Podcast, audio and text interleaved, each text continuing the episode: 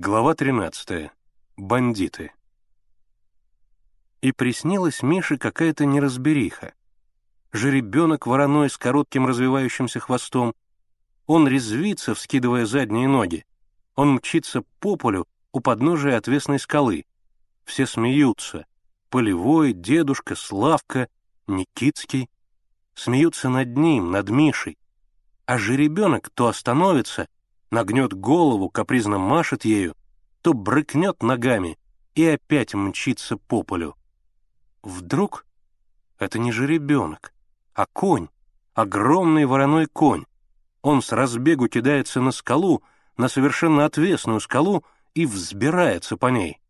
Он взбирается по ней, как громадная черная муха, а Никитский стучит по дереву рукояткой нагайки.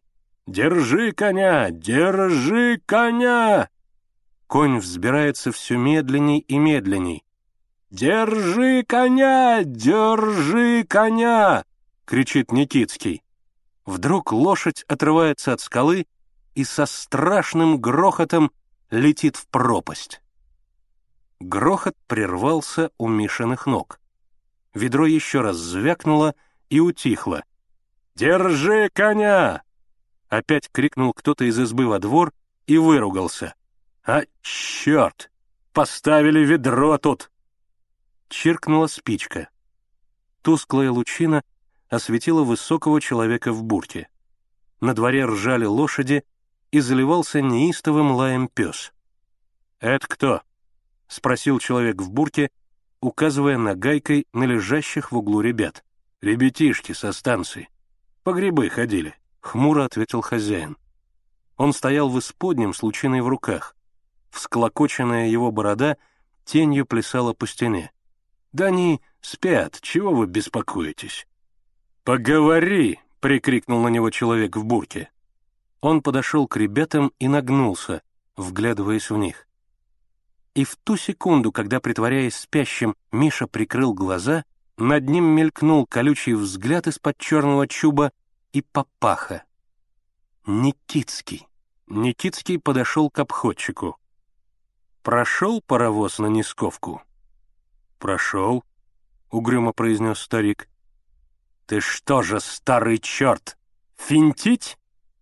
Никитский схватил его за рубашку на груди, скрутил его в кулаке, притянул к себе, и голова старика откинулась назад.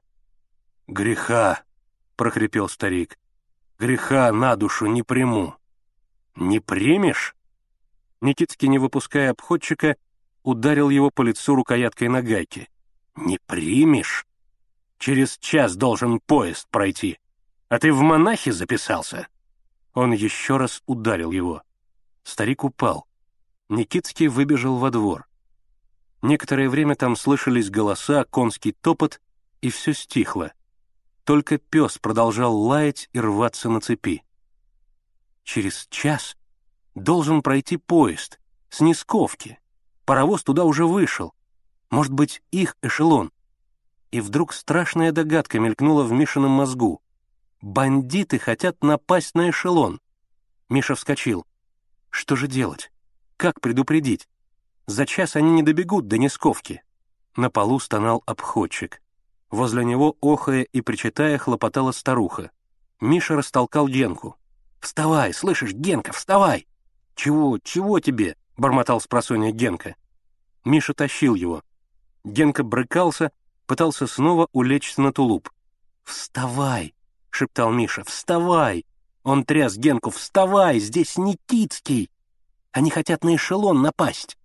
Ребята тихонько выбрались из сторожки. Дождь прекратился. Земля отдавала влагой. С крыши равномерно падали капли. Полная луна освещала края редеющих облаков, полотно железной дороги, блестящие рельсы. Пес во дворе не лаял и не гремел цепью, а выл, жутко и тоскливо. Мальчики в ужасе бросились бежать. Они бежали по тропинке, идущей вдоль насыпи, и остановились, увидев на путях темные фигуры людей. Послышался ляск железа бандиты разбирали путь. Это было самое высокое место насыпи перед маленьким мостиком, перекинутым через глубокий овраг. К оврагу спускалась рощица. Мальчики услышали в ней ржание лошадей, шорох, хруст ветвей, приглушенные голоса. Тихонько спустились они с насыпи, обогнули рощу и снова помчались во весь дух. Холодный рассвет все ясней и ясней очерчивал контуры предметов, раздвигал дали. Вот видны уже станционные огни. Мальчики бежали изо всех сил, не чувствуя острых камней, не слыша шума ветра, вдруг донесся отдаленный протяжный гудок паровоза.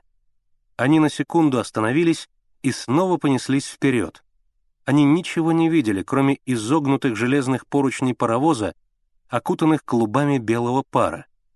Поручни эти все увеличивались и увеличивались, стали совсем громадными и заслонили собой паровоз. Миша хотел ухватиться за них, как вдруг чья-то сильная рука остановила его. Перед мальчиками стоял Полевой. «Ну?» — строго спросил Полевой. «Где шатались?» «Сергей Иванович!» — Миша тяжело дышал. «Там Никитский!»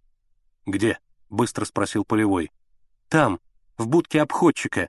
Они во враге сейчас...» «Во враге?» — переспросил Полевой. «Да».